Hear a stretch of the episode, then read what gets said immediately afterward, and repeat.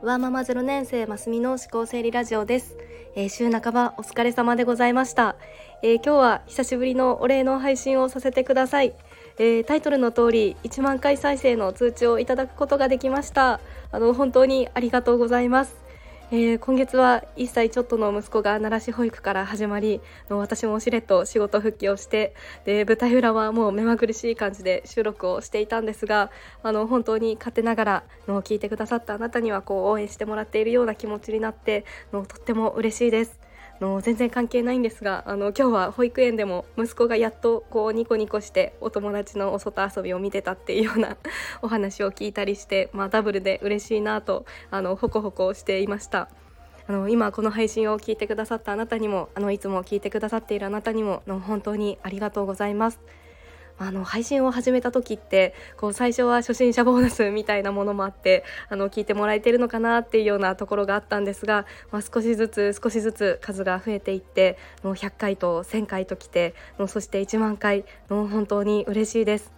はいの本当にいつもその日にアンテナが立った話を自由にお話をさせていただいていて、まあ、完全に放牧スタイルで あのやらせてもらっているんですがもう大丈夫ですかね？の本当に私の話以上に聞いてくれる方のこの受け取り力が本当に高いなと思ってのそのおかげでこのチャンネルは成り立っているなと思っています。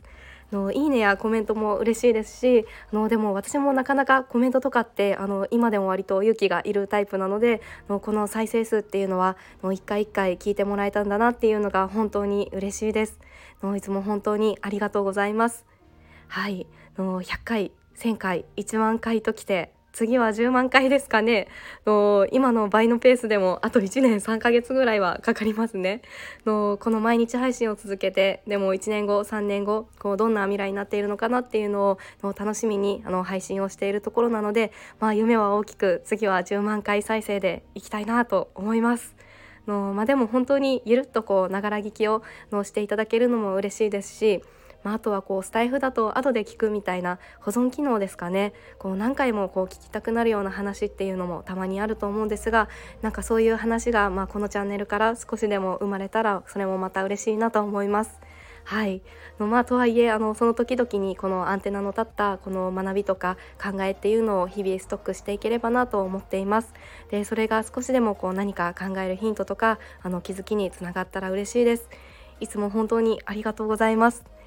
えー、4月はこう自分も周りも環境の変化の多い時期かなと思いますが、まあ、できるだけ体を緩めてっていうのは自分にも言い聞かせている部分もあるんですがあのぜひこう毎日を一緒に楽しんでいければなっていうふうに思っています。はいでは今日はあの1万回再生本当にありがとうございましたというお礼の配信でした。はいそれではまた明日お会いしましょう。